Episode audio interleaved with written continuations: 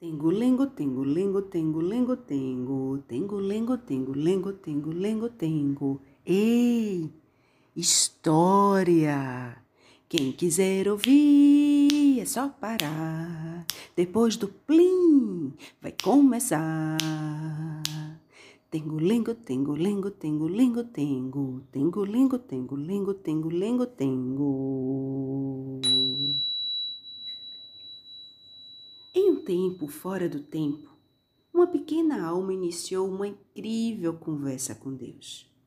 Aquela pequena criança divina via em Deus a imagem de um grande sol com um mega coração amoroso, de onde partiam infinitos raios de luz que formavam todo o universo.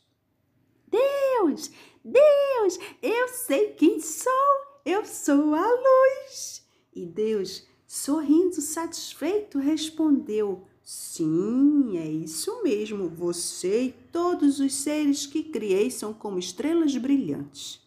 Eu não teria o mesmo brilho sem a existência de cada estrela. Somos todos um. E nesse instante, a pequena alma teve uma maravilhosa ideia e fez um pedido a Deus. Eu estou muito, muito, muito contente em saber quem eu sou, mas eu gostaria de ter a oportunidade de ser, de me sentir luz, de me experimentar sendo luz. E Deus novamente sorriu. Para poder se experimentar como luz, aquilo que você já é, eu preciso fazer um truque para que você conheça a escuridão, aquilo que você não é. E Alminha, parecendo um pouco assustada, perguntou: E eu terei medo da escuridão? Somente se você acreditar que ela é real, respondeu Deus. Mas por que eu terei que experimentar a escuridão? E Deus pacientemente continuou: Entenda que só é possível experimentar todas as coisas conhecendo seus opostos. Você vai saber o que é frio experimentando o calor, saber o que é baixo se estiver num lugar bem alto, e o que é distante se você conhecer o perto. Hum, a pequena alma compreendeu e suspirou aliviada. E então Deus ofereceu uma oportunidade da alminha se experimentar como um ser especial em um lugar onde os opostos existem ao mesmo tempo, como a noite e o dia, o forte e o fraco, a luz e a sombra, o masculino e o feminino, o mal e o bem. E Deus destacou: preste bem atenção. Ser especial não significa ser nem melhor nem pior.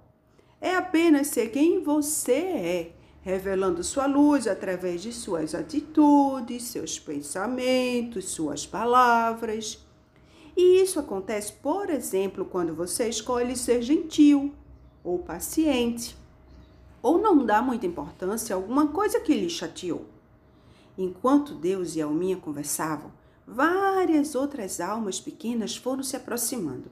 E quando Deus parou de falar, todas juntas pediram em coro: Por favor, Deus, nós também queremos nos experimentar e brincar sendo seres especiais. Mas a pequena alma ainda não sabia se queria se experimentar como um ser especial. Deus então pediu que ela se aproximasse e cochichou bem baixinho.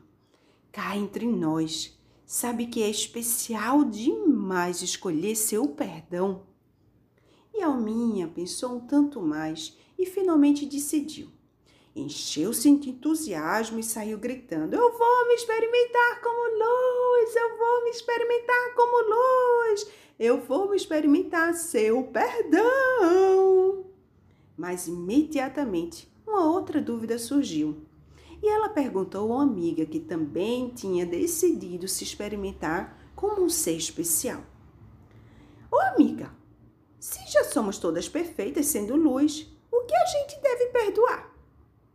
Depois de muito pensar, a alma amiga respondeu: Eu acho que a gente vai precisar fingir quem não somos.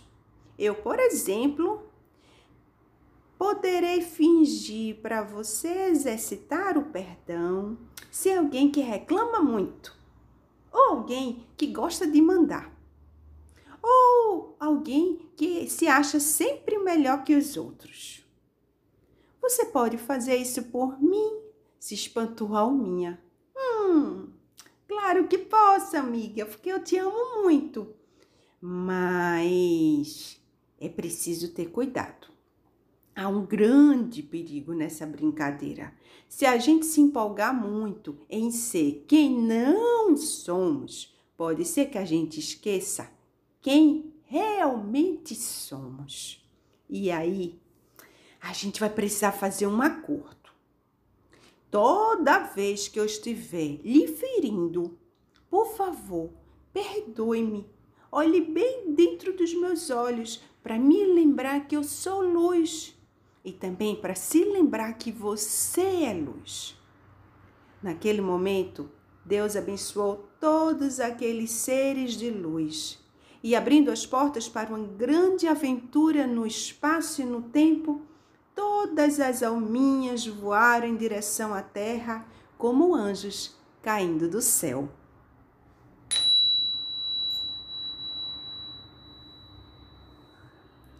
Essa história é uma adaptação é, do livro chamado A Pequena Alma e o Sol, escrito por Neil Newell Donald Walsh.